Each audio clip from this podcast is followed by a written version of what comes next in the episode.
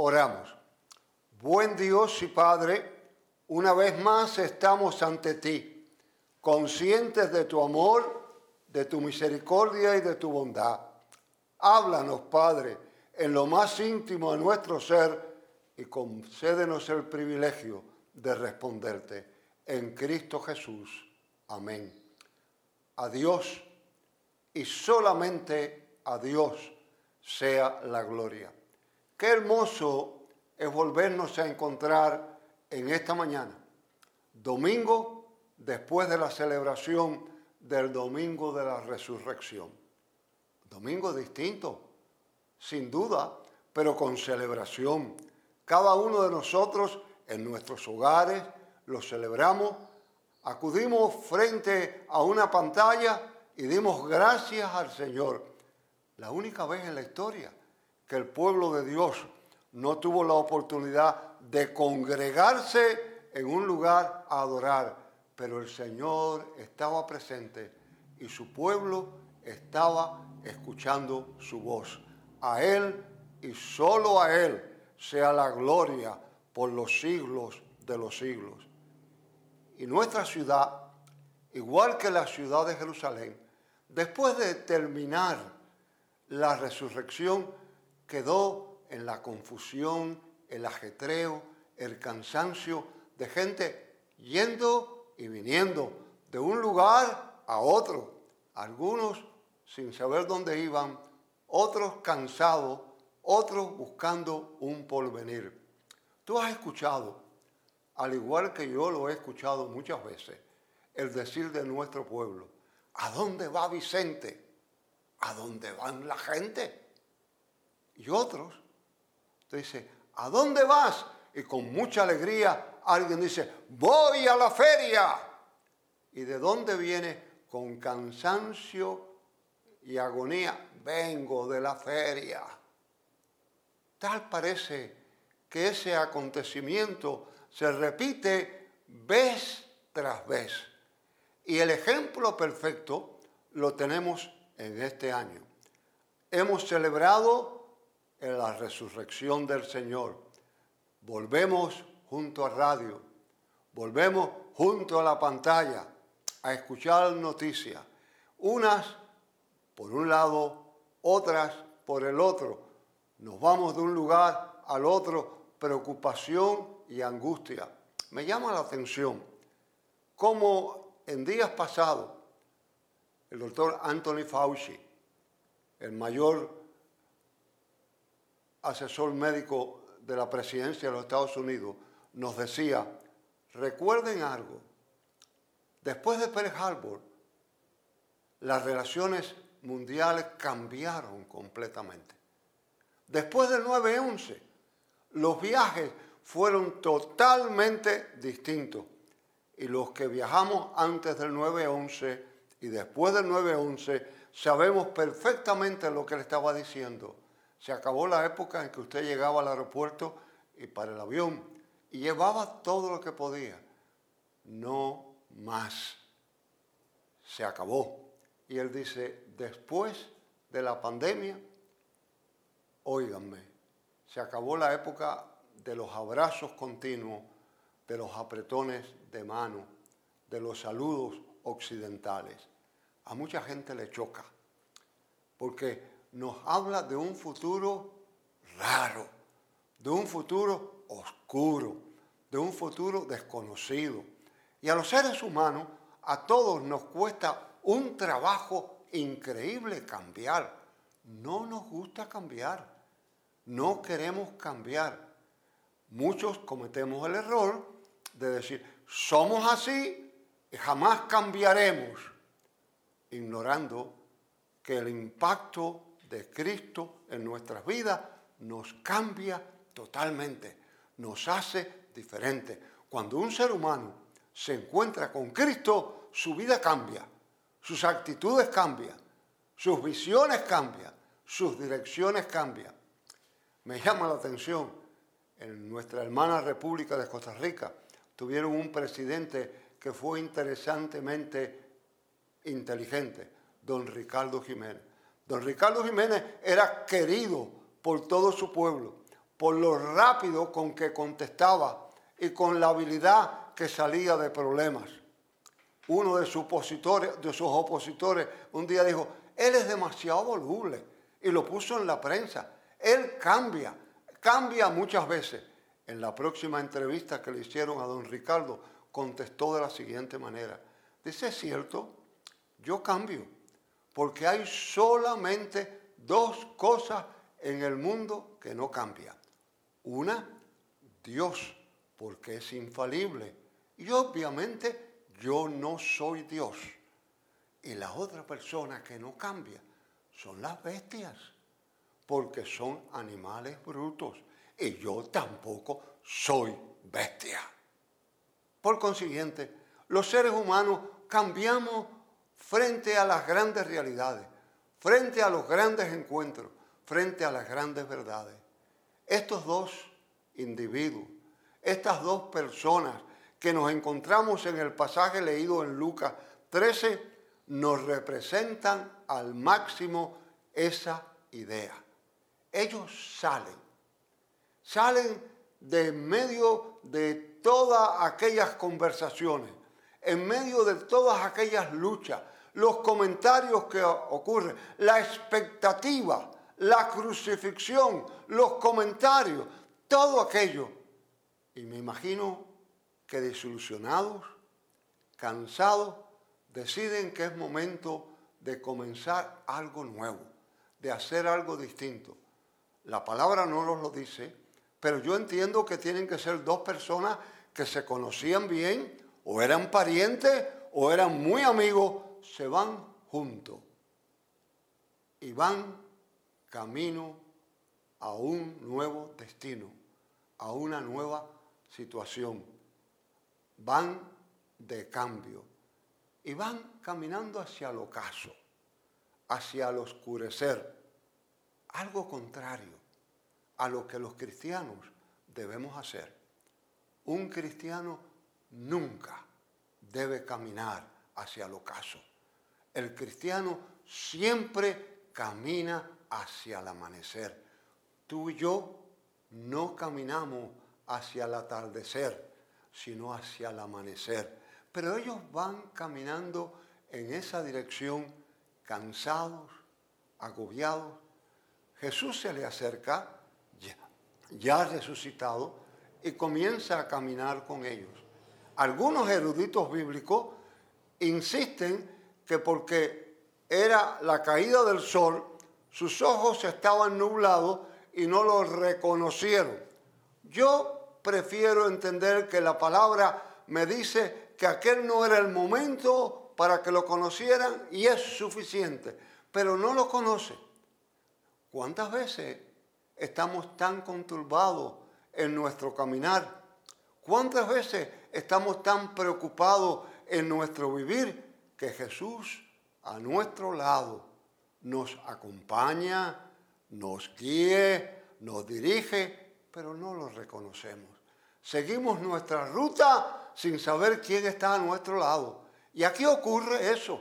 Estos dos individuos van de camino, pero van mirando hacia el futuro, hacia el ocaso, y se olvidan de todo lo demás y no reconocen que al lado de ellos va la solución. Sigue la conversación.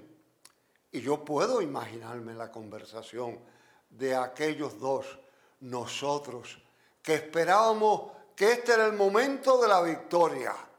Nosotros que esperábamos que ese era el redentor. Qué maldad tan grande de aquellos príncipes. Qué dolor tan grande. ¿Cómo lo traicionaron? cómo lo crucificaron y seguían con sus hablar. Jesús interviene en la conversación y le dice, ¿de qué hablan ustedes? ¿De qué están hablando? Y ellos, casi iracundamente, le dicen, ¿acaso eres tú el único peregrino que has estado y no has escuchado acerca de esto? y les cuentan la historia de nuevo. Les cuentan la historia con detalle de la crucifixión. Pero entonces y para completar la cosa, unas mujeres de nuestro grupo han acudido al sepulcro y dice que se encontraron con unos ángeles. Y esto le han dicho que él vive. Jesús le dice entonces, de manera directa, le cita las escrituras. Y es interesante, porque en la resurrección, cuando los ángeles le hablan a las mujeres acerca del Cristo vivo, le recuerdan lo que él había dicho. Y aquí, ahora Jesús mismo le recuerda a ellos lo que las escrituras desde Moisés en adelante hablaban sobre el Cristo, lo que iba a acontecer, lo que iba a suceder. Y prácticamente los estruja un poco y los hace en su compañía reconocer. Ellos se encuentran emocionados, continúan y ya ha anochecido. En la próxima aldea deciden quedarse. Y al quedarse le piden a Jesús, sin saber quién era, que se quedara con ellos. ¿Cuántas veces te presentan la palabra? ¿Cuántas veces te la presentan y tú sencillamente pides que se queden?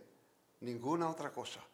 Se quedan en la próxima aldea y al comer Jesús parte el pan. Y al partir el pan, se abren los ojos de ellos y los reconocen. Muchos eruditos bíblicos insisten que esto tiene que ver con el sacramento de la comunión, con el momento del partir del pan en la última cena. Es una idea maravillosa, pero yo no pienso que tiene que ser así. El único momento de encontrarte con Jesús no es en las mesas del Señor. El único momento de reconocer a Cristo no es en la Eucaristía, que sin duda lo es para muchos, no es el único momento. Otros eruditos bíblicos insisten que muy posiblemente aquellos dos individuos habían estado en el momento del milagro del partir los panes y los peces, y que al momento que Jesús partió el pan, como lo partió en la multiplicación de los panes y los peces, los reconocieron. Jesús puede ser reconocido en muchas mesas. Jesús es reconocido en la mesa de tu comedor, de mi comedor. Jesús es reconocido en la mesa del necesitado, en la mesa de la labor de la iglesia, en la mesa del servicio. Y allí ellos lo reconocieron. Y al momento que lo reconocen, deciden inmediatamente cambiar. Ya no van hacia el ocaso, ya no van en su conversación de derrota, ya no van en su conversación de desilusión, deciden cambiar su dirección, deciden cambiar su rumbo y van de nuevo a encontrarse con sus hermanos. Cuando se encuentran con sus hermanos, le dan la noticia. Muchos dicen que han visto a Jesús y ellos le cuentan la maravilla de lo que le ha acontecido a ellos mismos, porque el Evangelio realmente nunca es completo en tu vida o en mi vida hasta que lo compartimos.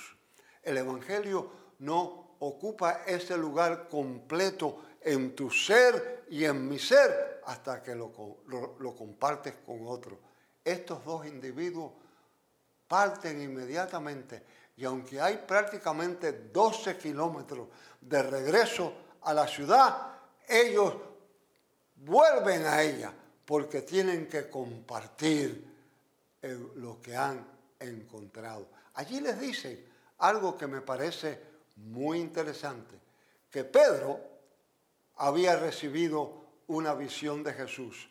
Esa al igual que la historia que estamos compartiendo, son de las dos historias cortas más maravillosas de la vida del ser humano. Pedro, quien negó a Jesús, Pedro, quien prácticamente lo traicionó, recibe la visita de Jesús. Esto te dice a ti y me dice a mí que Jesús viene a nosotros, que Jesús viene a nosotros a pesar de nuestros fallos, que Jesús viene a nosotros a pesar de nuestras dudas, que Jesús viene a nosotros a pesar de nuestro tropiezo. Sí, qué maravilla esta historia corta de Lucas. Jesús camina con estos individuos y no los reconoce. ¿Cuántas veces los seres humanos caminamos a veces sin saber dónde vamos, acompañados de Jesús y no los reconocemos? Ellos le cita las escrituras, lo confronta con la verdad y esto los estremece. ¿Acaso, dicen más tarde, nuestros corazones no ardían al oír y al estar con Él? Y es al partir el pan en la mesa que los reconocen. Es al compartir, es al servir, es al vivir, es al entregarnos que reconocemos a aquel que nos va a llevar de la mano, aquel que nos lleva en la dirección correcta, aquel que nos conduce al lugar seguro. Días después de esta pandemia, encontré un artículo interesante del hijo del doctor Billy Graham, Franklin Graham. Dicen que limpiando la habitación del doctor Billy Graham, en su escritorio moviendo todos sus papeles, encontraron un papel escrito con el puño de Billy Graham que decía, no le teman al futuro, el Señor ya está allí. ¿A dónde vas? ¿A dónde vamos? ¿En qué dirección vas tú? ¿En qué dirección voy yo? En medio de toda esta pandemia, en medio de todo este encierro, en medio de todas estas dudas, en medio de todas estas dificultades. ¿Vamos caminando hacia el ocaso? No, vamos hacia el amanecer. Vamos hacia el amanecer con Cristo. Vamos seguros de que en el futuro ya el Señor está allí. No hay nada que temer. No hay nada de qué vivir asustado. Podemos en confianza plena esperar en aquel que va frente a nosotros. Cuando usted está en una ciudad, y yo he estado en más de una grande, y se pierde, y encuentra a alguien que le dice doble a la izquierda en tal lugar, a la derecha después y tal lugar, usted recibe la dirección, pero le cuesta trabajo, no se siente seguro. Pero qué maravilloso es cuando alguien generosamente se acerca a usted y le toma de la mano y le lleva al lugar donde tiene que ir. Jesús, eso es lo que hace. En tu matrimonio, en la relación con tus hijos, en tu lecho de enfermedad, en tus relaciones económicas, en tus dudas, en tus dificultades. Él te toma de la mano y te lleva al amanecer. No, no caminamos hacia el ocaso, caminamos hacia el amanecer. No, no le tememos al futuro, porque ya el Señor está allí. A Él y solo a Él sea la gloria por los siglos de los siglos. Amén. Oremos. Padre, gracias, porque tú vas frente a nosotros. Tú nos guías, tú nos guardas, tú nos sostienes y sobre todo, tú nos mandas ir en pos de ti. En el precioso nombre de Cristo Jesús. Amén.